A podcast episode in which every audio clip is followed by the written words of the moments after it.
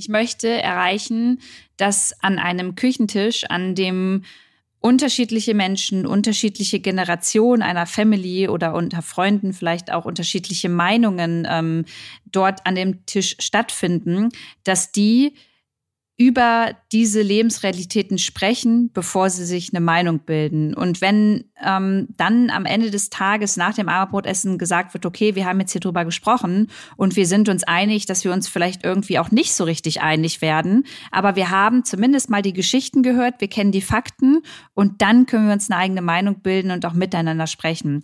Und dieses Miteinander sprechen, das geht im Offline, aber auch besonders im Digitalen so ein bisschen verloren. Wir bewegen uns immer mehr Richtung Empörungskultur, würde ich sagen. Wir wollen extra Dinge falsch verstehen, damit wir unsere Meinung platzieren können. Wir sind unser eigener Pressesprecher und äh, hören gar nicht mehr wirklich zu. Und da müssen wir auf jeden Fall wieder hinkommen.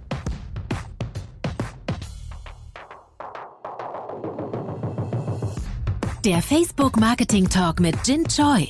Dein Interview-Podcast mit inspirierenden Gästen aus der Marketingbranche. Hallo und herzlich willkommen zum Facebook Marketing Talk Nummer 57.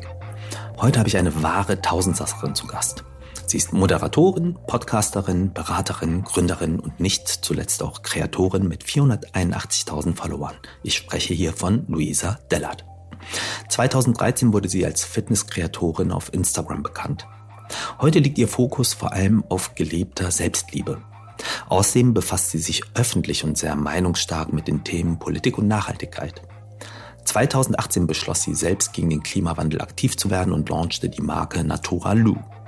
Ebenfalls 2018 veröffentlichte sie ihr erstes Buch Mein Herz schlägt grün, Weltverbessern für Anfänger.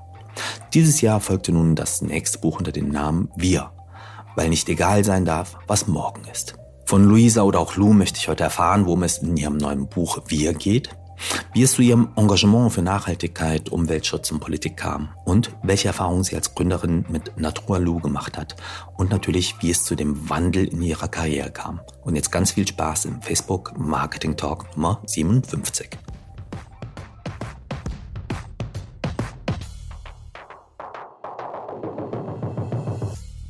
Hi Luisa und äh, ich glaube, die meisten nennen dich Lu. Äh, da würde ich mich doch gleich mal dran anschließen wollen.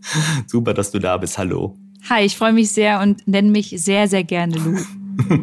Ich habe es ja ähm, im Intro schon gesagt, ähm, du hast irgendwie ganz viele Stationen gesehen, ähm, hast eine super ähm, mediale Reichweite, so Social Media Reichweite, du bist Autorin, du bist Gründerin, äh, ich weiß gar nicht, wo wir anfangen sollen, aber ich glaube, vielleicht fangen wir bei dem jüngsten Thema an. Du hast ein neues Buch geschrieben, Wir, und ähm, dieses Buch Wir beschäftigt sich mit gesellschaftlichen Themen wie der Klimakrise, Chancenungleichheit, Migration und Flucht, Rassismus äh, und äh, digitaler Gewalt und auch Feminismus. Das sind alles super relevante Themen. Ähm, wie bist du dazu gekommen? Vielleicht fangen wir da einfach mal bei dem Thema an und äh, bevor du losstartest, nur eine kleine Entschuldigung an die Zuhörer. Bei mir wird wie gewohnt renoviert. Ja, die regelmäßigen Zuhörerinnen wissen das. Von daher sind äh, ein paar Störgeräusche jetzt einfach ganz normal. Und jetzt, liebe Lu, äh, rüber zu dir. Wir. Sehr gern. Ähm, sehr sympathisch übrigens, dass da so viele schöne Hintergrundgeräusche mit am Start sind. Ähm, wie bin ich zum äh, Buch Wir gekommen? Ich habe besonders auf Instagram immer wieder gemerkt, dass über Themen gesprochen wird, aber nicht mit Betroffenen. Also es wurde nur über sie geredet, aber nicht mit ihnen. Und das hat mich irgendwie ein bisschen gestört, weil ich mir dachte, hey, wir können doch nur uns eine eigene Meinung bilden, wenn wir zum einen die Fakten kennen und zum anderen auch mit Betroffenen von ähm, Gewalt, von Rassismus, mit denen müssen wir erstmal sprechen, bevor wir uns eine Meinung bilden können. Und das habe ich dann getan. Ich habe dann im Internet einen Aufruf gemacht und habe gefragt, hey Leute, von was seid ihr denn betroffen? Was sind eure Herausforderungen von morgen? Und ähm, dann bin ich auf digitale Deutschlandreise gegangen.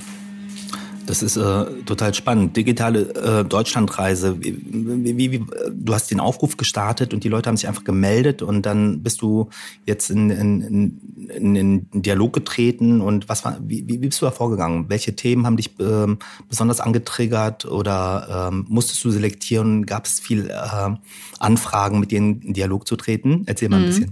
Ja, also es gab super viele Anfragen und natürlich mussten wir auch so ein bisschen ähm, Abstrich hört sich doof an, aber wir mussten uns natürlich entscheiden, weil sonst hätten wir vier, fünf Bücher schreiben können. Und wir haben das dann ganz oldschool nach ähm, Strichliste gemacht. Äh, meine Freundin und ich, wir haben die E-Mails alle ausgewertet und immer einen Strich gemacht für Feminismus, äh, für Pflege, für Rassismus. Und ähm, am Ende haben es die Themen in das Buch geschafft, die auch am meisten äh, in den E-Mails äh, an mich herangetreten sind. So und äh, digitale Deutschlandreise hieß dann während Corona Corona durfte ich mich leider nicht an die äh, Küchentische setzen. Das heißt, ich musste das digital machen und wurde dann digital äh, zu den Leuten nach Hause eingeladen, um äh, mit ihnen zu sprechen. Was natürlich auch eine interessante Erfahrung ist, das sind ja äh, sehr schwere Themen teilweise, sehr wichtige Themen sind sie sowieso, das äh, ist auch ganz klar. Wie, wie hat das mit der Connection funktioniert? Ähm, konntest du dann per VC tatsächlich diese Atmosphäre aufbauen, um ähm, an die Menschen ranzukommen? Mhm. Also es gab natürlich erst immer auch mal Vorgespräche, ne? man hat sich kennengelernt und ich würde sagen, dass wenn man mit mir in Kontakt tritt, ich schon die Gabe habe, dass Menschen sich wohlfühlen und äh, dass ich ihnen auch ein gutes Gefühl gebe, wenn ich Fragen stelle und genauso war es dann auch. Und bevor wir dann wirklich ins äh, Gespräch gekommen sind und uns zusammengesetzt haben, ähm, haben die meisten mir dann auch ihre Wohnung gezeigt oder nochmal ein, zwei Fotos, die da rumstehen. Also so eine, so eine, so einen digitalen Rundgang gemacht, den ich wahrscheinlich bekommen hätte, wenn ich halt vor Ort gewesen wäre. Und dann sind wir halt ins Gespräch gegangen und ähm, da haben wir uns auch kein Zeitlimit gesetzt, sondern gesagt, hey, wir reden bis wir wirklich fertig sind. Und das waren zum Teil sehr intensive und äh, sehr schöne Gespräche. Mhm. Themen wie Klimakrise oder Chancenungleichheit, Migration und Flucht, äh, da kann sich jeder sicherlich was vorstellen. Ein Begriff, der mir dann halt im Kontext äh, von wir aufgefallen ist, ist das äh, Wort digitale Gewalt. Was bedeutet digitale Gewalt genau? Ja, digitale Gewalt bedeutet erstmal alle Formen von Gewalt, die digital stattfinden. Und wir verwechseln das immer so ein bisschen. Also wir reden oft von Hate Speech, aber das ist ein Teil der digitalen Gewalt, die halt stattfindet. Ne? Also es gibt ja von Morddrohungen über, dass deine Adresse veröffentlicht wird, dass äh, Fotos von dir auf einer Pornoseite landen. Ähm, das sind ja ganz unterschiedliche Art und Weisen. Und all das ähm, fasst man unter digitaler Gewalt zusammen. Und das ist für mich eines der wichtigsten Themen und auch eine große Herausforderung für alle Plattformen in den sozialen Medien, ähm, damit in Zukunft einfach auch noch besser umzugehen. Mhm, mh, mh.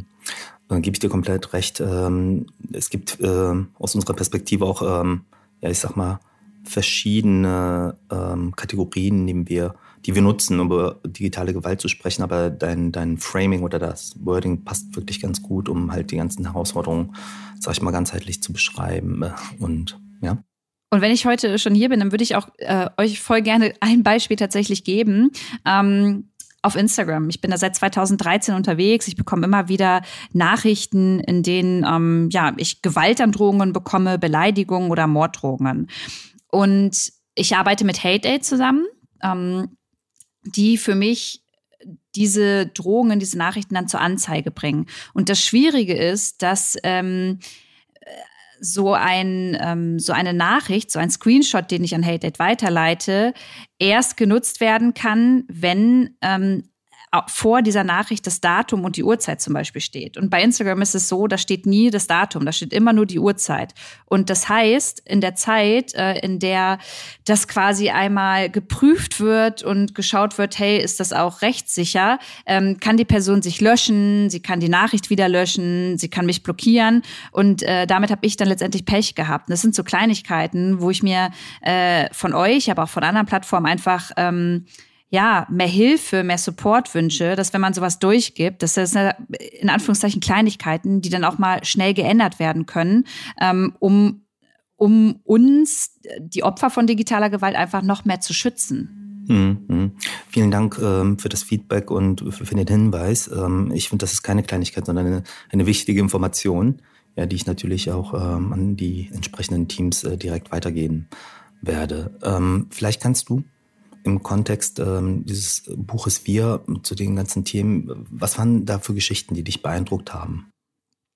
Also es fragen immer ganz oft, ob es eine Besch Geschichte gibt, die mich total beeindruckt hat. Und ich glaube, das wäre unfair, weil alle, alle Menschen, die ihre Lebensrealitäten dort erzählt haben, auf ihre eigene Art und Weise ähm, Platz verdient haben. Aber es gab eine Geschichte, die mich sehr berührt hat. Ähm, in der ging es um Ali und Familie Möser. Ali musste aus seinem Land fliehen nach Deutschland und ähm, hatte hier nun nicht die Hilfestellungen, die er sich gewünscht hatte. Und Familie äh, Möser hatte erst so ein bisschen Vorurteile äh, Ali gegenüber, aber hat dann ähm, die Arme ganz weit aufgemacht und hat gesagt, hey, wir unterstützen dich. Du bist ein ganz toller Mensch, ein ganz toller Mann und warum sollst du nicht hier bei uns die Chance haben, äh, zu arbeiten und hier zu bleiben?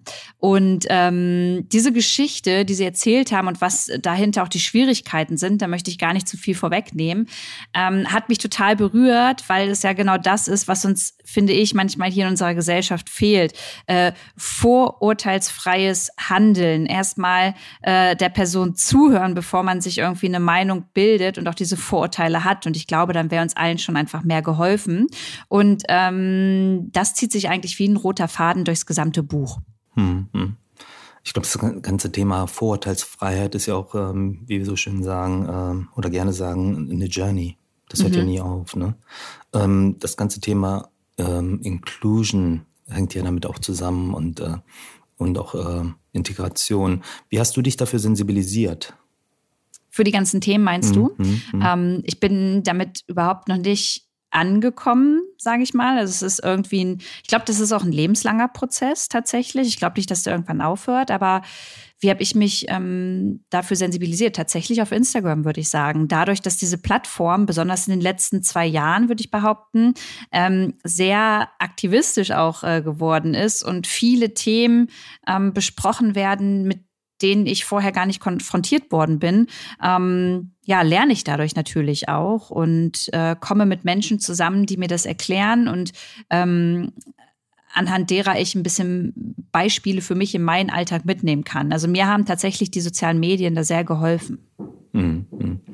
Das sind ja alles auch ähm, Themen, äh, die nicht nur nachdenklich machen, sondern die können sich, äh, die können ja sogar sehr pessimistisch stimmen. Wie gehst du denn persönlich emotional damit um?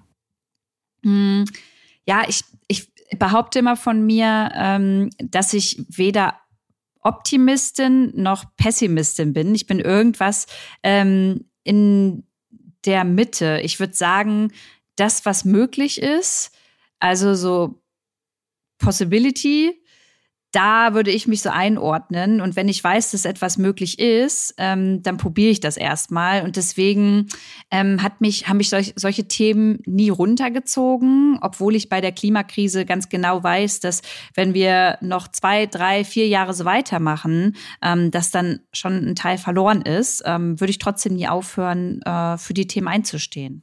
Mhm. mhm.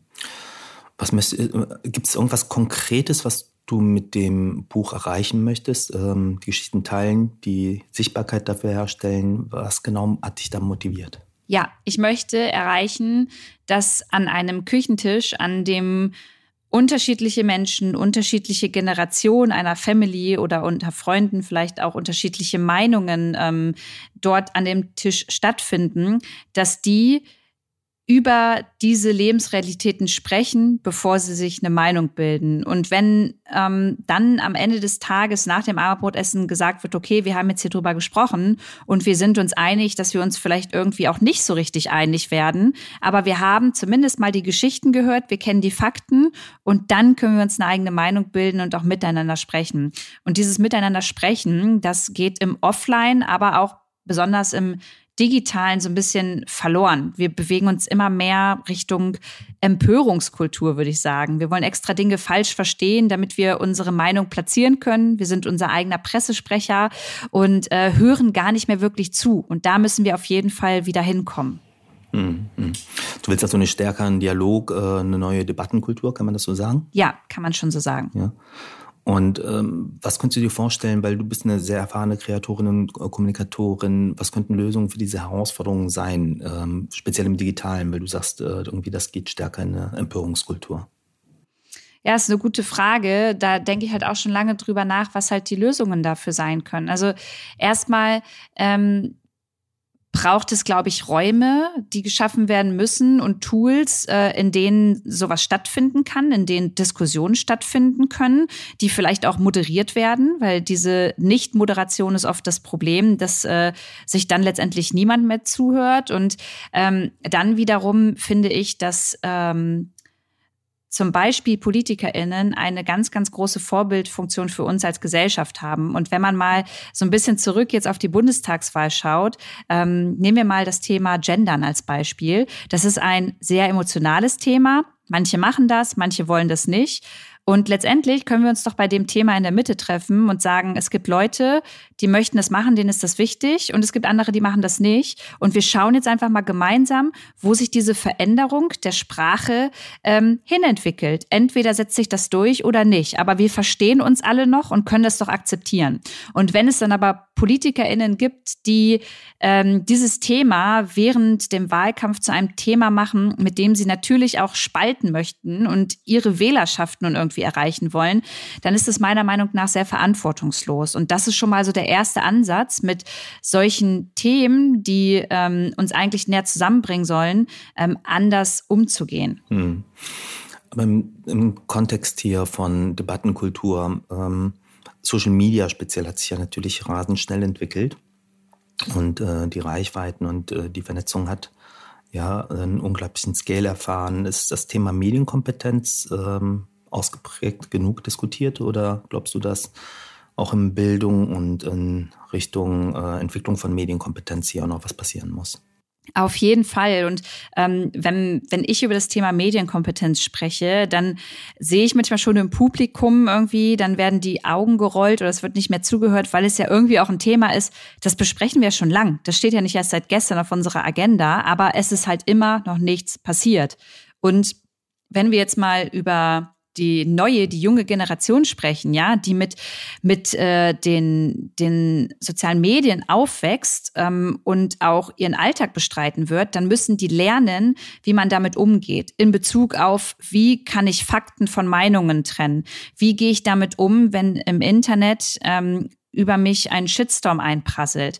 Wie ähm, kann ich unterscheiden, ob die Bilder gefaked sind, ja, ob da jetzt ein Filter, ein Schönheitsfilter drauf liegt oder nicht? Das alles beeinflusst ja ähm, das Erwachsenwerden eines eines jungen Menschen und auch die mentale Gesundheit. Und deswegen müssen diese Themen in der Schule am besten schon ab Klasse, weiß ich nicht, drei oder vier besprochen werden. Und es muss ein Fach geben, in dem genau ähm, sowas eigentlich täglich auf der Agenda steht. Aber das hat immer noch nicht die Politik erreicht, zumindest nicht so, ähm, dass da was passiert. Ist ja auch Ländersache. Hm, hm.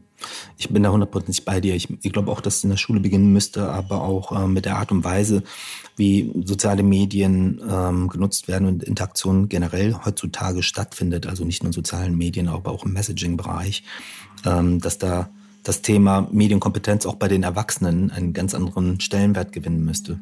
Ja, auf jeden Fall, tatsächlich schon. Und die erreichen wir natürlich nicht mehr in, in der Schule, die erreichen wir dann über ähm, ja, eigentlich digital, über Medien wahrscheinlich oft. Und ähm, da würde ich sagen, seid ihr als Plattform in der Verantwortung, da bin ich als Creatorin in der Verantwortung und da würde ich sagen, ist die gesamte Medienlandschaft auch in der Verantwortung, genau über solche Themen aufzuklären und dafür zu sensibilisieren. Hm stimme ich dir hundertprozentig zu. Du sag mal, du hast ja als Fitnesskreatorin angefangen, ähm, also bei etwas ähm, körperbezogenem, ähm, hast die Social Media Plattform genutzt und äh, bist dann halt inhaltlich komplett umgeschwenkt auf Nachhaltigkeit, Umweltschutz und Politik und traust dich halt auch äh, politische öffentliche Aussagen zu machen und das ist ja auch eine eher eine Seltenheit unter den ähm, Kreatoren und Kreatorinnen.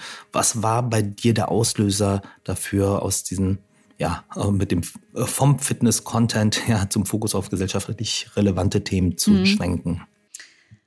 Also erstmal genau 2013 habe ich mich da angemeldet, damals aber, weil ich einfach das Gefühl hatte, ich möchte abnehmen. Ähm, ich hatte kein Selbstbewusstsein, ich wollte ein bisschen Motivation mir von dieser Plattform, von dieser neuen holen und ich wusste überhaupt nicht, was eine Influencerin ist. Das kam ja erst später alles und um das mal vielleicht schon vorwegzunehmen, falls du mich das nachher fragst, eines ähm, meiner Erfolgs Geheimnisse würde ich sagen, es ist ja gar kein Geheimnis, ist ähm, das Banalste der Welt, nämlich so zu sein, wie man auch außerhalb des Internets ist. Und ich habe äh, privat einfach immer das gezeigt, was mich beschäftigt. Und das war halt zum einen das Thema Fitness. Ich wollte abnehmen. Ähm, dann kam meine Herz-OP. Danach konnte ich erstmal keinen Sport mehr machen. Das heißt, ich habe mich privat auch anders aufgestellt. Und ähm, was ich privat mache, zeige ich auch dann halt im Öffentlichen. Und so kam irgendwann ähm, ja dieser Wandel hin zu mehr, mehr Nachhaltigkeit, weil du kennst es ja selber, man entwickelt sich ja im Leben weiter, man bleibt ja bestenfalls nicht stehen und hat auch mal an anderen Dingen Interesse. Und ähm, ja, das habe ich einfach ausprobiert im Internet und habe halt einfach gehofft, dass die Leute mir auch weiterhin folgen und es interessant finden, weil sie nämlich Lou als Personal Brand folgen und nicht an erster Stelle dem Thema Fitness oder Nachhaltigkeit. Mhm, mhm. Das schafft äh, also eine, quasi eine persönliche Bindung, ne? Und das wird mich auch zu, zu zur nächsten Frage führen. Wie sorgst du dafür, dass ähm, nicht nur du Engagement zeigst, sondern, die, sondern auch andere ermutigt werden, es dir nachzutun. Äh, reicht mhm. da das Buch? Reicht äh, da der Instagram-Account? Wie nutzt du das? Wie, wie versuchst du da eine Hebelwirkung zu erreichen? Hm, das ist ein Zusammenspiel aus allem, würde ich sagen. Und Erstmal ist es wichtig, bei all diesen Themen nie mit erhobenem Zeigefinger daran zu gehen. Also ich habe das Thema Gendern angesprochen. Wir reden über Nachhaltigkeit. Das sind alles emotionale Themen, die gerade heiß hoch und runter diskutiert werden. Und ganz, ganz wichtig finde ich, wenn man in der Öffentlichkeit steht und eine Reichweite hat, nicht den erhobenen Zeigefinger nach oben, sondern einfach zeigen, hey, was, was kriege ich denn in meinem Alltag hin? Was kriege ich denn vielleicht aber auch nicht hin? Wo sind bei mir die Grenzen? Und dann mal zu fragen, wie sieht's eigentlich bei euch aus? Beschäftigt ihr euch auch mit dem Thema? So, was sind denn eure äh, großen Herausforderungen und wo ist bei euch die Grenze? Und diese Community dann mit einzubeziehen, so als große digitale Schwester, führt einfach dazu, dass man sich oft gemeinsam dann mit dem Thema auseinandersetzt und ja, dann würde ich sagen, ähm, gibt es viele Menschen, die den Weg halt dann mitgehen. Mhm. Du berätst auch Unternehmen und äh, Institutionen hinsichtlich politischer Inhalte auf Social Media und äh, auch zu den Themen Nachhaltigkeit und Umweltschutz mhm. und äh, zu den anderen gesellschaftlichen wichtigen ähm, Themen. Wie und äh, weshalb kommen diese Unternehmen auf dich zu? Das ist tatsächlich äh, ganz unterschiedlich. Also es gibt immer noch Unternehmen, die überhaupt nicht verstehen, wie Facebook oder Instagram funktionieren, ähm, die da viel zu wenig unterwegs sind und die erstmal überhaupt wissen wollen, wie die Tools funktionieren und ob äh, diese Plattform ihnen überhaupt was bringt und wie sie da die äh, ja ihre Zielgruppe auch erreichen können.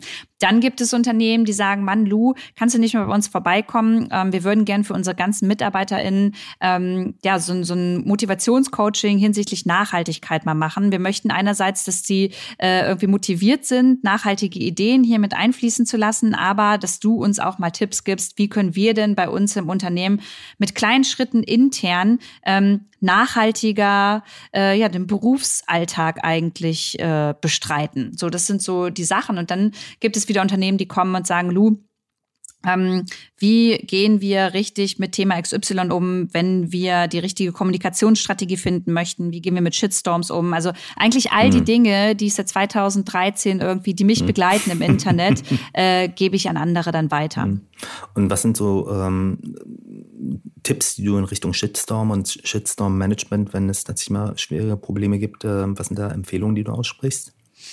Ja, also zum einen ähm, erstmal immer vorab schon zu überlegen, ähm, wenn man jetzt ein bestimmtes Thema hat, was da kommen könnte. Also sich wirklich zusammenzusetzen und sagen wir mal, wir reden über das Thema äh, Diversity, ja, oder das Thema ähm, Inklusion, dann finde ich es immer wichtig, und das gebe ich auch gern weiter, dass Menschen in diese Kampagne mit einbezogen werden, auch beratend, die von dem Thema betroffen sind, weil die nochmal aus einer ganz anderen Perspektive erzählen können. Und sich dann zusammenzusetzen und zu sagen, okay, ähm, wenn wir das Thema jetzt irgendwie mit in unsere Kampagne aufnehmen, dann kann es zu den und den und den ähm, Konfrontationspunkten kommen. Und äh, auf alles braucht man natürlich eine Antwort. Es braucht einen Fragenkatalog, den wir am Anfang vorbereiten. Ähm, wie geht das Community Management mit äh, Kritik um? Nicht gleich antworten, emotional heraus, sondern erst mal ein paar Minuten warten und dann schauen, ob wir, äh, ob wir vorgefertigte Antworten haben. Also all diese Dinge, äh, die, dieses ganze Konzept sozusagen zu begleiten, äh, hin, bis es zum Shitstorm kommen kann und was macht man dann, ähm, ist halt, ja, ist, ist wichtig heutzutage, das weißt du ja auch, weil sowas schnell in den sozialen Medien natürlich äh, in dieser Empörungsgesellschaft, in der wir legen, äh, leben, mhm. passieren kann. Du hast ein paar ganz wichtige äh, Sachen gesagt, äh, denen ich auch hundertprozentig zustimme. Das ist einmal die Kommunikationsdynamik, das ist die Emotionalität.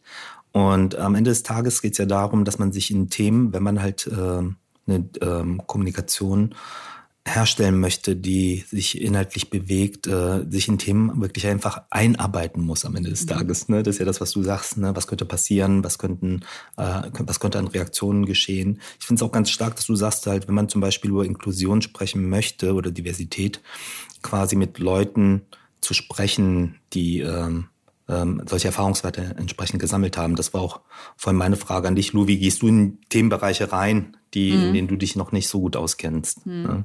Ja. ja. genau. Also äh, habe ich dir schon gesagt, ne? im Internet oder auf Social Media gibt es natürlich tolle Aktivistinnen, die da ähm, kostenlose Aufklärungsarbeit zur Verfügung stellen. Aber ich finde es auch ganz wichtig, dass besonders diese Menschen auch dann dementsprechend entlohnt werden in Form von beratenden Tätigkeiten, wenn es darum geht, dass ein großes Unternehmen irgendwie eine Kampagne starten möchte. Und da braucht es einfach Menschen, die von den Themen betroffen sind, die da helfen und nicht mich als ja sehr privilegierte Person, die natürlich noch mal andere Insights geben kann, äh, was genau diese Dynamik, die du gerade äh, beschrieben hast, äh, die, die da so ein paar Insights mit rein reinbringen kann. Aber ich bin ja nicht betroffen und deswegen braucht es immer Menschen, die das fühlen und die wissen, in welche Richtung sich diese Dynamik dann aus, ausschlagen kann. Total. Du, ähm, ein, wir haben ja vorhin über Medienkompetenz gesprochen, wo wir beide, glaube ich, der Meinung sind, dass das betrifft nicht nur junge Menschen, sondern halt auch, ähm, auch äh, ältere Menschen oder alle. Ähm, aber du engagierst dich speziell für junge Menschen hinsichtlich politischer Themen, um das nahbar und verständlich zu machen und ähm, sprichst da auch mit äh, Spitzenpolitikerinnen. Wie kam es dazu? Wie, also wie ist es zu diesem, wie soll ich sagen, politisch informierenden Einsatz gekommen? Ähm, das war nicht geplant, Jin, das kann ich dir schon mal sagen. Also es war überhaupt nicht geplant. Ähm, ich weiß auch, es gab mal vor fast jetzt zweieinhalb Jahren eine Anne Will-Folge, glaube ich. Und in dieser Anne Will-Folge war Christian Lindner zu Gast. Und ähm, der hat über den Emissionshandel gesprochen. Und ich habe da was nicht verstanden. Und dann habe ich das öffentlich unter seinen Instagram-Account gepostet. Total freundlich. Und ähm, so kam dann irgendwie zustande, dass Christian Lindners Team mich in den Bundestag eingeladen hat. Ich war da vorher noch nie. Ich habe noch nie mit einem Politiker gesprochen gesprochen, ähm, war irgendwie aber super naiv und gleichzeitig ein bisschen nervös und hatte für 45 Minuten ähm, einen Fragenkatalog von 30 Fragen. So, also wirklich runtergeschrieben. Das ist natürlich utopisch, wenn man äh, sich damit ein bisschen auskennt. Und es war für mich ein ganz schlimmes Gespräch, weil ich äh, überhaupt keine Ahnung hatte und danach gemerkt habe, wow, Luisa, du hast ja gar nichts verstanden. Und das war für mich so der Einstieg zu sagen, alles klar, wenn ich das nicht verstehe, dann muss ich mich jetzt weiter damit beschäftigen. Und mein Ziel ist es, mit Christian Lindner äh, nochmal ein Gespräch zu führen irgendwann und dann äh, auf, auf einer Höhe zu sein. Und das habe ich auch inzwischen äh, getan während Corona. Und das ist sehr gut gelaufen. Und auf diesem Weg habe ich auch wieder viele junge Menschen mitgenommen und ermutige sie immer wieder, Fragen zu stellen und ähm, nicht das Gefühl zu haben, dass es einem unangenehm sein muss, wenn man etwas nicht versteht. Denn ganz viele Menschen verstehen ganz vieles nicht. Und erst wenn man fragt, dann kann man auch dazu lernen. Vielen Dank für das offene Teilen deines ersten Fails. Ähm, aber diese 30 Fragen, was waren da für Themen dabei? Oh, das waren alles tatsächlich, ich kann mich nicht mehr ganz erinnern, aber das waren wirklich alles so Klimafragen, die ich mir dann rausgesucht hatte, von denen ich aber auch noch nicht zu 100 Prozent Ahnung hatte. So und äh, Christian Lindner hat das auch zu 100 Prozent gemerkt. Also ähm, ich weiß das deshalb, weil er mir beim zweiten Gespräch dann danach nochmal geschrieben hat, Luisa, es war ein richtig gutes Interview, hast du super geführt, äh, hast mich auch ein, zwei Mal äh, ins Stottern gebracht, super. So, also daran habe ich so ein bisschen gemerkt, alles klar, das erste Mal war jetzt nicht wirklich herausfordernd für ihn. Aber vielleicht kannst du ja dann aus diesem Fail heraus ähm, die Vorbereitung zum, zum Folgegespräch oder zum Zweitgespräch äh, einmal schildern. Was können können die Zuhörerinnen und Zuhörer äh, von dir lernen aus dieser Erfahrung heraus? Mm, also an das zweite Gespräch bin ich dann ganz anders rangegangen, lag aber auch daran, dass ich natürlich dann verstanden habe, äh, so ein Politiker oder eine Politikerin, die haben halt nicht super lange Zeit. Das sind so eine halbe Stunde, 45 Minuten. Ähm, ich wusste zu dem Zeitpunkt schon, wenn man Fragen stellt, antworten sie eigentlich nie direkt drauf, sondern äh, probieren immer auf etwas anderes zu antworten oder eine andere Geschichte zu erzählen, äh, sich dann wirklich auch nochmal Stichpunkte, ein paar Zahlen aufzuschreiben, zu schauen, was hat Christian Lindner die letzten Monate so gesagt äh, wo kann ich ihn drauf ansprechen. Das alles waren so Dinge, die ich dann beim zweiten Mal natürlich die hatte ich drauf, das wusste ich dann so. Und das ist ein Lernprozess und dieser Lernprozess war mir halt nicht unangenehm, den öffentlich zu zeigen, hat aber gleichzeitig auch dazu geführt, dass deutschlandweit, würde ich sagen, immer mehr diese Debatte ins Rollen gekommen ist, dürfen Influencer journalistische Inhalte teilen, produzieren, erstellen, obwohl sie überhaupt keine Erfahrungen haben. Wie siehst du das? Also ich sehe es auf jeden Fall so, dass ich mich niemals als Journalistin äh, bezeichnen würde, weil ich eben das alles nicht gelernt habe. Ähm, ich aber trotzdem meine Reichweite sinnvoll einsetzen möchte und bin deshalb auch zu dem Entschluss gekommen, dass ähm, wenn ich jetzt journalistische Inhalte ausarbeite, äh, ich freie Journalistinnen auch ähm, mit im Team habe, die ich bezahle, die mir dann auch dabei helfen und nochmal drüber schauen, dass ich da auch einfach so ein bisschen abgesichert bin. Aber äh, ja, die, die Medien Welt verändert sich einfach. Und ähm, auf der einen Seite wird gefordert, dass Influencer doch bitte nicht nur ihr äh, Make-up in die Kamera halten sollen. Und auf der anderen Seite wird dann kritisiert, wenn sie sich zu gesellschaftspolitischen Themen äußern. Also äh, ja, so, da gibt's auch wieder nicht so ein richtiges Entweder-Oder und ich finde, die Mitte ist der richtige Weg. Ja, das ist auf jeden Fall noch ein Spagat, der da existiert. Ne? Und ich glaube, äh, das gilt aber, gilt aber nicht nur für Influen Influencerinnen oder Creators. Ähm, das gilt ja für jeden, der eine starke Stimme und eine starke Reichweite hat. Ähm, genau. Dass diese Reichweite natürlich mit einer Verantwortung daherkommt. Richtig, genau. Und das ist auch immer so das spannende Thema. Ähm, ich weiß, vielleicht kannst du dazu auch nochmal was sagen, wie das bei euch definiert ist. Aber ab wann ist man halt ein also ab wann wird man denn als Influencer bezeichnet? Ab wann ist man in Anführungszeichen nur prominenter im Internet so? Und ähm, ab, ab, ab welchem Zeitpunkt hat man einfach Glück gehabt, dass man eine Reichweite hat? Also irgendwie influenzt man ja ab einer bestimmten Größe um sich herum immer Menschen. Und ähm, wenn man das öffentlich tut, dann ähm, kann man die natürlich alle irgendwo immer beeinflussen. Mhm.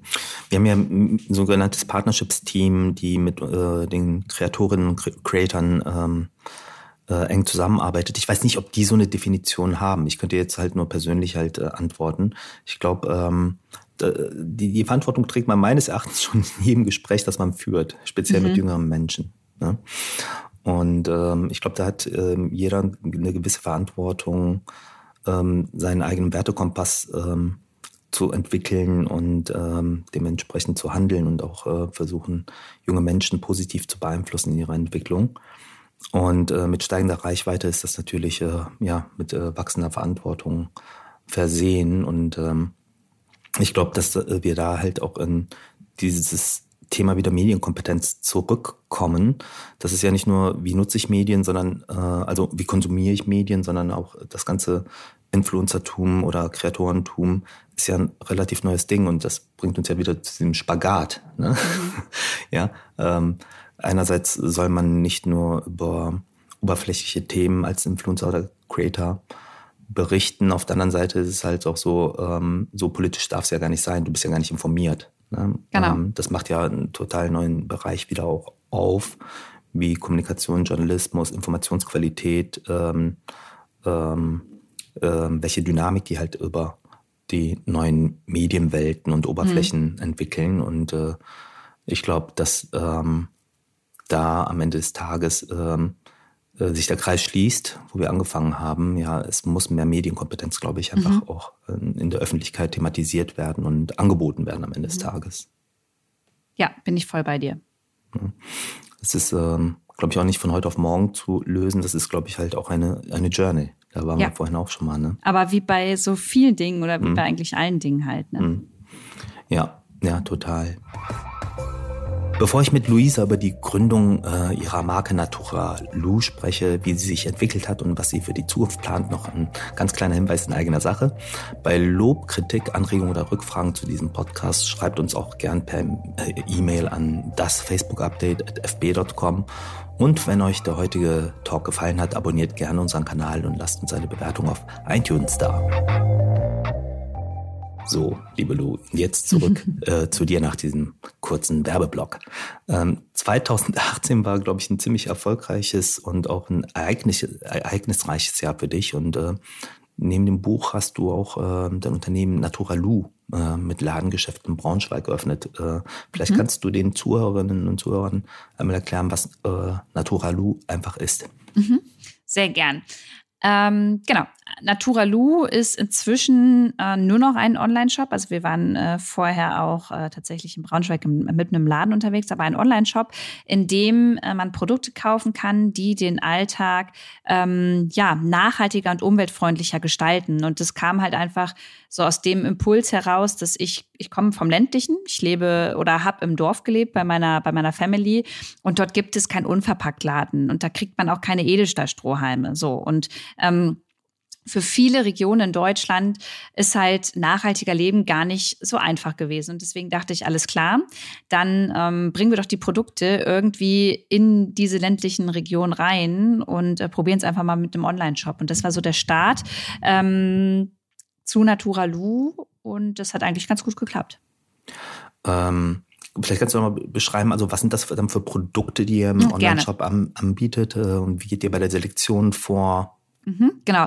Ähm, also du, wenn du mir jetzt sagst, hey Lou, ich möchte im Bereich Badezimmer meinen Alltag nachhaltiger gestalten, weil da fällt mir das relativ leicht, dann äh, sagen wir dir, alles klar, dann komm doch mal in unsere Kategorie und wir zeigen dir die unterschiedlichsten Dinge, ähm, die dir dabei helfen können. Von äh, fester Seife über ein äh, wiederverwendbaren, äh, wiederverwendbares Seifensäckchen, wiederverwendbare Abschminkpads, ähm, ökologisch nachhaltige Zahnpasta, Bambuszahnbürsten. Also äh, du merkst Zahnseide. Also es ist wirklich alles dabei. Und ähm, wie suchen wir ähm, unsere Produkte aus? Ähm, wir haben inzwischen einfach auch das Privileg, dass äh, unsere Warteliste ganz lang ist. Also wir kriegen ganz, ganz viele quasi Bewerbungen von Marken und Startups, die sagen, hey, wir würden gerne zu euch in den Shop und ähm, wir testen diese Produkte alle. Wir haben so ein bisschen unsere Kriterien, nach denen wir gehen. Äh, wir führen Gespräche mit ähm, meistens auch den Gründern und Gründerinnen. Das ist auch immer sehr spannend und entscheiden uns dann, hey, nehmen wir das Produkt auf oder nicht. Mhm. Ähm, aber da, das, das, das ganze Thema Transparenz, ähm, wo kommt äh, die Ware wirklich her, mhm. ähm, das ist auch nicht ohne Herausforderung, oder? Also, na, was heißt nicht ohne Herausforderung? Also auch da finde ich gilt wieder einfach ehrlich sein, denn ähm, das muss man hier auch ganz klar mal sagen. Ein nachhaltiger Online-Shop bedeutet nicht, dass wir zu 100 Prozent nachhaltig sind. Wir sind auch null, also wir sind null an 100 Prozent Klimaneutralität, was übrigens aber eigentlich kein Unternehmen der Welt im Moment fast sein kann, wenn es nicht zu Hause das eigene Schaf stehen hat, mit dem man dann die Socken strickt. Ähm, klimaneutral in Form von kompensieren, das geht natürlich, aber die ganze Produktions, die ganze Liefer, die ganze Wertschöpfungskette, die ist nicht klimaneutral und das auch nicht bei uns. Und das finde ich auch immer wichtig nochmal zu, zu, zu erwähnen, weil das ansonsten, finde ich, ähm, so ein Greenwashing-Effekt äh, erzeugt. Und ähm, genau, dann lieber noch an den Herausforderungen, die da irgendwie äh, noch vorhanden sind, gemeinsam arbeiten und äh, schauen, wie man das dann in Zukunft lösen kann. Vielen Dank für die Offenheit. Ähm, jetzt nochmal äh, zurück äh, zu dir als Unternehmerin. Wie ist die Gründung abgelaufen? Was waren da die größten Herausforderungen und äh, welche Unterstützung hast du dir geholt? Man muss jetzt erstmal sagen, dass ich als Luisa Dellert eine sehr kreative Socke bin. Aber äh, alles, alles, was so mit äh, Zahlen zu tun hat und ähm, irgendwelche Ziele aufschreiben und so weiter. Das ist gar nicht mein Ding, weil ich will nämlich immer von heute auf morgen und sofort loslegen. Und so war das auch bei dem Thema. Ich hatte die Idee, ähm, dann hatte ich mein Geld auf dem Konto und habe, ohne irgendwie mir mal einen Plan zu machen, ähm, gesagt, alles klar, das Geld stecken wir jetzt einfach in Naturalu und wir machen jetzt mal so eine Homepage und dann gucken wir mal, wie wir anfangen. Und das war auch gut, es hat auch alles geklappt. Ähm, aber nach anderthalb Jahren sind dann meine besten Freundinnen mit eingestiegen, weil die gesagt haben, Luisa, alles schön und gut, aber es muss sich hier mal ein bisschen jemand auch um deine Zahlen kümmern, wenn wir irgendwie wachsen wollen und äh, du musst dir mal irgendwelche Ziele setzen. Und das war auch sehr gut. Und äh, deswegen habe ich für mich erkannt, dass ich in so einem Unternehmen sehr gerne ähm, die Marketingbeauftragte bin und die, die auch nach außen so ein bisschen was erzählt, aber alles andere äh, lasse ich jetzt machen. Das ist dir natürlich auch gegeben mit äh, dieser äh, unglaublich großen Anzahl an, an Followern und Fans. Ähm, apropos andere machen lassen und, und übergeordnet oder, oder, über Ziele sprechen. Welches übergeordnete Ziel verfolgst du denn mit äh, Naturalu? Hast du da eine bestimmte Vision äh, oder wie würdest du das Ziel denn jetzt inzwischen beschreiben? Ja, inzwischen äh, stecken wir so ein bisschen in dieser Spirale tatsächlich. Ähm, du kannst dir vorstellen, dass größere Drogeriemärkte äh, ähm, auch natürlich jetzt langsam in diesen Sektor reingehen, Nachhaltigkeit und wir schauen mal, wo es die feste Seife gibt, äh, die äh, Bambusohrstäbchen und so. Und äh, deswegen ist es natürlich inzwischen große Konkurrenz für uns und deswegen ist jetzt erstmal der größere Step, ähm, ähm, einen Investor oder eine Investorin zu finden und dann zu schauen, wie können wir aus der Marke, aus der Brand Natura Lu, die sehr bekannt ist in dem ganzen Nachhaltigkeitsuniversum, äh, ähm, nochmal ein eigenes Produkt herstellen und was wird das dann auch sein? Was braucht es? Und da haben wir jetzt gerade erst äh, eine Umfrage gemacht ähm, unter unserer Community, ähm, was es denn braucht, was fehlt denen und das werten wir jetzt alles aus und dann schauen wir mal, wie es da weitergeht. Und da bin ich sehr gespannt. Kannst du jetzt sicherlich noch nicht zu viel verraten. Richtig. Der Markt schläft ja nicht. Aber dann bin ich sehr, sehr gespannt. Aber als Marketing-Expertin und äh, als Markenbotschafterin jetzt für, ähm, für Natura Lu, ähm, welche Kanäle nutzt ihr? Wie geht ihr vor? Welche Rolle spielen natürlich auch unsere Plattformen für euch? Mhm. Also auch da könnten wir viel mehr machen, wenn wir äh, viel mehr Personal hätten tatsächlich. Ich meine, alle, die hier zuhören, kennen das. Früher wurde es belächelt, wenn man sagt, oh, mach mal den Instagram-Account oder den Facebook-Account. Heute weiß man, da steckt richtig viel Arbeit drin. Und deswegen sind wir ähm, überwiegend auf Instagram unterwegs. Äh, hat sich einfach irgendwie so etabliert, weil auch ich da ja unterwegs bin und die Reichweite relativ schnell übergeschwappt ist. Was uns jetzt zugute kommt, sind die Reels. Also die werden sehr gut angenommen angenommen, weil wir natürlich mit unseren Produkten ähm, sehr schön äh, Praxistipps in Form von Bewegtbildern geben können. Das ist natürlich sehr, sehr cool. Ähm, wir haben es mal mit einem Podcast probiert, der nicht so gut angekommen ist. Und äh, was sehr gut funktioniert bei uns ist auch Pinterest zum Beispiel. Das ist mhm. auch eine Plattform, die gut mhm. funktioniert. Ja äh, glaube ich dir. Lou, was mich in dem Gespräch halt äh, total flasht, ist, äh, mit wie viel Energie und äh, Engagement du da reingehst. Was treibt dich an? Was sind eigentlich die Motivationsfaktoren, auch so unterschiedliche Dinge zu tun? Ja, das ist eine gute Frage, die ich immer wieder gestellt bekomme. Und ich glaube, es ist einfach so diese Neugier tatsächlich. Ich spreche halt voll gern mit Menschen, ich lerne gern dazu und ähm, ich finde es spannend, wenn ich heute nicht weiß, was übermorgen ist. Das, äh, das, ich mag das total. Das können viele das bestimmt nicht verstehen, aber das, ich, ich mag das. Es gibt mir irgendwie so einen Kick und das ist so ein Reiz. Und es ist bei mir halt auch so gar nicht dieses Finanzielle. Und das war schon immer so bei mir. Ähm, ich komme aus einer Handwerksfamilie und habe nach meinem Abi äh, eine Ausbildung gemacht und war irgendwie immer geerdet, was das Thema angeht. Was und von daher, wenn ich fragen darf? Ähm, ich habe eine Ausbildung zur Kauffrau für Bürokommunikation gemacht und habe dann äh, mit meinem Papa zusammen in seinem Unternehmen Photovoltaikanlagen verkauft, die mit installiert, Wechselrichter und so. Ähm, und das, das Thema Geld hat ja, aus privilegierter Sicht nie eine Rolle für mich gespielt, insofern, als dass ich immer meine Miete bezahlen konnte. Aber es hat eben auch keine so wichtige Rolle gespielt, dass ich immer mehr will und ähm, diesen Drang danach habe, mehr zu verdienen. Also mich treibt es wirklich eher an, ähm, aufzuklären, irgendwie an, an etwas Gutem daran beteiligt zu sein, etwas verändern zu können und auch für mich selbst so meinen mein Drang nach mehr Wissen so ein bisschen stillen zu können. Mhm. Was ich äh, total faszinierend finde, ist äh, bei fast allen Gründerinnen und Gründern, die ich im Podcast zu Besuch hatte, dass oftmals einfach eine, ein Impuls, eine Idee am Start war, äh, als äh, initialer ähm, Startpunkt und dass dann halt einfach äh, viele einfach davon gesprochen haben, einfach mal machen. Ja, und das äh, hast du ja vorhin auch bei Naturalu ähm, mhm. einmal gespiegelt. Aber so scheint ja auch deine Creator-Karriere verlaufen zu sein. Ja, Richtig? genau. Ja. ja. also es gibt bei mir, du wirst keine Unterlagen finden, weil es sie auch nie gegeben hat oder Menschen, die das bestätigen können. Es gab bei mir nie ähm, nie diesen roten Faden, so müssen wir Lou jetzt platzieren oder so muss Lou sich jetzt äußern, verhalten, damit sie da mehr Geld verdienen kann oder in das Thema mehr einsteigen kann. Also ich habe immer einfach wirklich gemacht. Und ich würde aber sagen, vielleicht ist mir das manchmal auch so ein bisschen zum Verhängnis geworden. Da hätte ich dann vielleicht schon mal so ein bisschen organisierter und strukturierter sein müssen. Ähm, und das bin ich inzwischen auch ein bisschen mehr, aber trotzdem möchte ich es mir nicht nehmen lassen, äh, einfach das zu machen, worauf ich Bock habe. Mhm.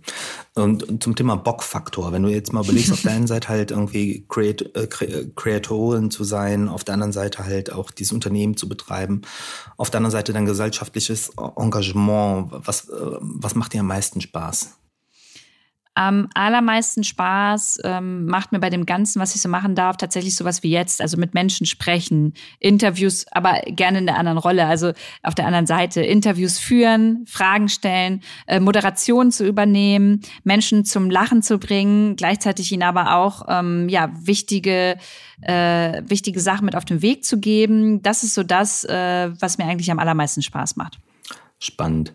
Ich glaube, ähm, das, äh, da, da kann ich die nächste Frage direkt daran anknüpfen. Äh, gerade die, die Themen, mit denen du dich äh, beschäftigst, werden in der Zukunft wohl immer wichtiger werden. Und ich habe dann halt auch gelesen, das äh, hat mich sehr neugierig gemacht, äh, dass du die Möglichkeit bekommen hast, an einem Format bei den öffentlich-rechtlich mit, mitzuwirken. Mhm. Vielleicht kannst du da mal was zu erzählen.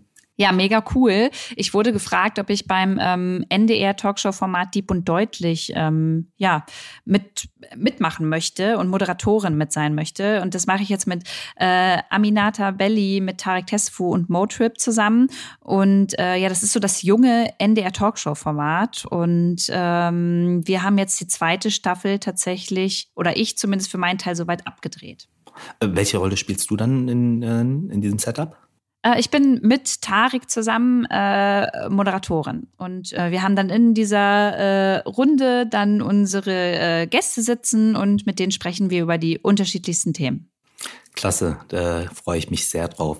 Sag mal, bei, bei all dem Engagement und der breiten Aufstellung an Themen, die du hast, welche Projekte hast du sonst noch so für die Zukunft geplant und in welche Bereiche möchtest du unbedingt noch tiefer eintauchen?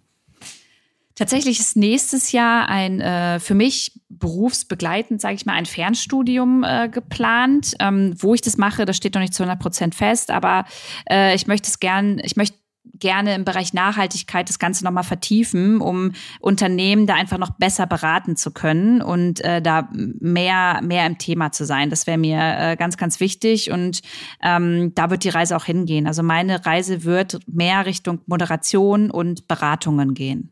Mhm. Ganz, ganz spannend. Ähm, um welche Bereiche inhaltlich möchtest du noch eintauchen? Das kann ich dir gar nicht sagen, weil ich weiß nicht, was mich in einem Jahr äh, interessiert. Aber ich kann dir sagen, dass das äh, Thema Nachhaltigkeit, ähm, die, die, die, die Klimakrise, dass uns das die nächsten Jahre so beschäftigen wird, dass es da noch äh, so viel äh, Raum für Themen gibt, die wir besprechen müssen, dass wir da, glaube ich, noch genug zu tun haben. Vielen Dank für dieses tolle Gespräch, Lou. Und ähm, bevor wir zum Ende kommen, ähm, kommen wir natürlich zu den wiederkehrenden Must-Ask-Fragen. Mhm. Ja, das sind mhm. Fragen, die ich halt in jedem Gespräch stelle. Äh, liebe Lou, was war dein größter Manager- oder Kommunikationsfail und was hast du daraus gelernt? Also ein Fail habe ich ja vorhin vielleicht schon so ein bisschen ähm, erzählt gehabt und ähm, mein zweiter F äh, Fail würde ich es gar nicht so richtig nennen, aber äh, ich war als Führungskraft zu oft People-Pleaser. Also ich wollte es immer wirklich allen Menschen um mich herum ähm, recht machen und habe so ein bisschen dabei vergessen, ähm, dass irgendwo ich aber noch die Führungskraft in dem Unternehmen bin.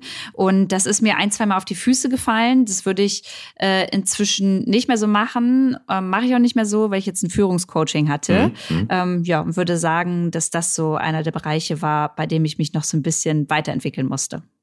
Okay. Welche drei Erfolgsfaktoren haben dich zu der Expertin gemacht, die du heute bist? Hm. Ähm, ja, das, wahrscheinlich sagen es alle, aber es ist wirklich Authentizität, äh, Empathie und irgendwo immer so ein bisschen den Riecher dafür, was das nächste wichtige Thema äh, in der Gesellschaft sein könnte. Ja. Cool. Ähm, zum Thema Facebook-Hack. Welche Lösung auf unseren Plattformen hat dein Business am meisten beeinflusst? Hm, tatsächlich äh, mehr mit der Community in Kontakt treten zu können, in Form von, also was, was ich richtig gefeiert habe, war, dass ich in der Story irgendwann die Möglichkeit hatte, äh, meine Community mit einzubinden und ihr Fragen zu stellen und auch Antworten zu bekommen. Äh, für mich einfach als, als Tool der Umfrage. Das war für mhm. mich wirklich sehr mhm. wichtig. Super. Und jetzt kommen wir zur letzten Frage. Du hast eine Stunde mit Mark Zuckerberg. Was würdest du tun oder besprechen? Äh, ich würde sehr gerne mit ihm mal über das Thema ähm, Nachhaltigkeit und Streaming äh, und welche Verantwortung er da eigentlich trägt. Ähm, darüber würde ich gerne mit ihm sprechen, was er da für Lösungsansätze hat, vielleicht auch Widersprüche, ob es überhaupt zu 100 Prozent nachhaltig funktioniert. Das wären alles so Fragen, die würde ich ihm sehr gern stellen. Das wäre garantiert ein sehr, sehr spannendes Gespräch. Liebe Lou, ich danke dir für deine Zeit, dein Engagement und äh, wirklich auch äh, dass du dich äh, um diese wichtigen gesellschaftlichen Themen so ja mit so viel Herzblut und Leidenschaft ähm, ähm, nach vorne treibst. Und äh, ja, vielen Dank für das tolle Gespräch. Ich danke dir, Jin.